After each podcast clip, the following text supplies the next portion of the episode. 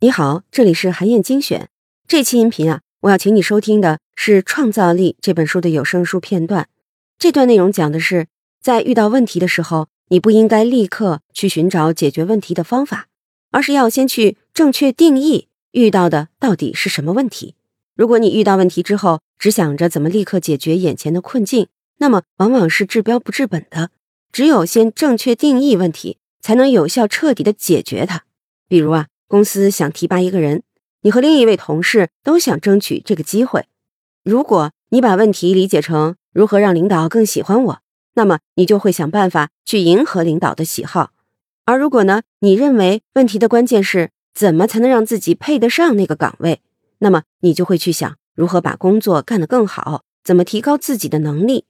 很明显，第二种对问题的理解，才能让你获得长久的、持续的竞争力。那么，怎么才能在工作和生活当中正确的定义问题呢？一起来听听看吧。解决问题的第一步是找到问题，把模糊的不快感清楚的表达出来，把它变成具体的可解决的问题。从尽可能多的视角来看问题。当知道有问题需要解决时，你应该从很多不同的视角来思考它。你对问题的定义方式往往带着。对引起问题的原因的解释，我们最初的冲动是凭借屡试不爽的偏见来给问题贴标签。如果我们和配偶产生矛盾，我们会立即认定自己是没有过错的，过错都在对方。有时这是对的，但肯定不是永远都对。最客观的假设是双方都有错，关键在于了解是什么促使各方在争执中采取了各自的立场。尽管表面上可能是因为一件事儿发生了争执，比如金钱，但不要以为表面现象就是真相。争执也许真的是关于财务方面的决策，因此它是围绕权力的争执。但争执的真正原因可能是因为缺乏尊重，或者因为双方在彼此关系中投入的心理能量不对等。你如何确定问题的本质，对最终找到解决方案是非常重要的。富有创造力的人不会仓促的定义问题的本质，他们会先从各种不同的角度查看情况，很长一段时间都不会去给问题下定义。他们思考不同的原因和理由，然后在现实中进行检查，尝试解决问题。如果证据显示他们做错了，他们会随时重新定义问题。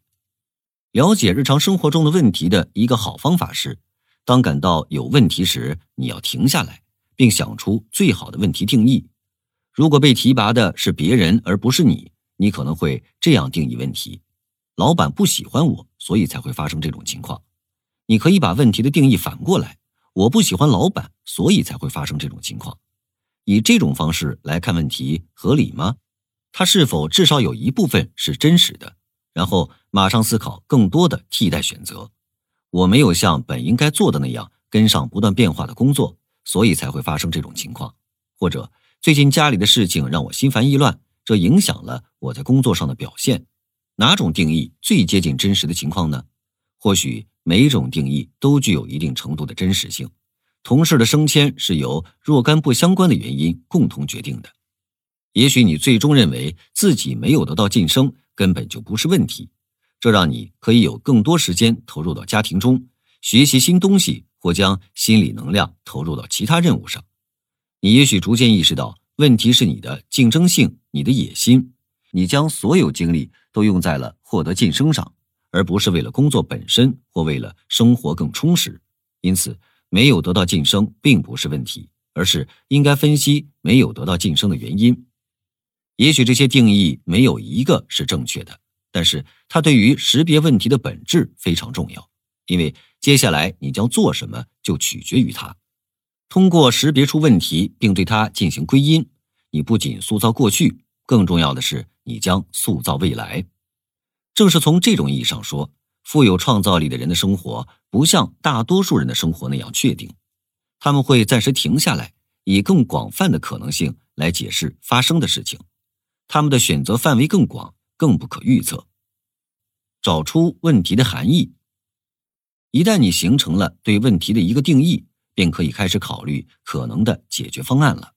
当然，即使是像桥被提拔了这样简单的问题，也会因为你对它的定义不同，你对造成它的原因的不同理解而产生各种各样的解决方案。解决方案可能包括寻找工作以外的兴趣，学会理解并喜欢老板，弥补工作技能的不足，或者将多个解决方案综合。也正是在这个阶段，我们应该思考各种各样的解决方案，尝试不同的可能性。富有创造力的人会尝试若干不同的解决方案，直到他们确定自己找到了最有效的方案。同样，一旦你想到了一个好的解决方案，思考相反的方案会很有帮助。即使最有经验的人，也无法通过思考事先就判断出哪个方案能够获得成功。因此，先尝试解决问题的一种方法，然后尝试另一种方法，再进行比较，这样能得到最有创造力的结果。果断而坚决是很好的做法。不过，如果你希望富有创造力，那么有时你应该乐于冒险，尝试一些看似不明确的方案。好，以上啊就是我为你分享的内容。我在阅读资料里为你准备了本期音频的金句卡片，欢迎你保存和转发，更欢迎你在评论区留言分享你的精彩观点。韩燕精选，明天见。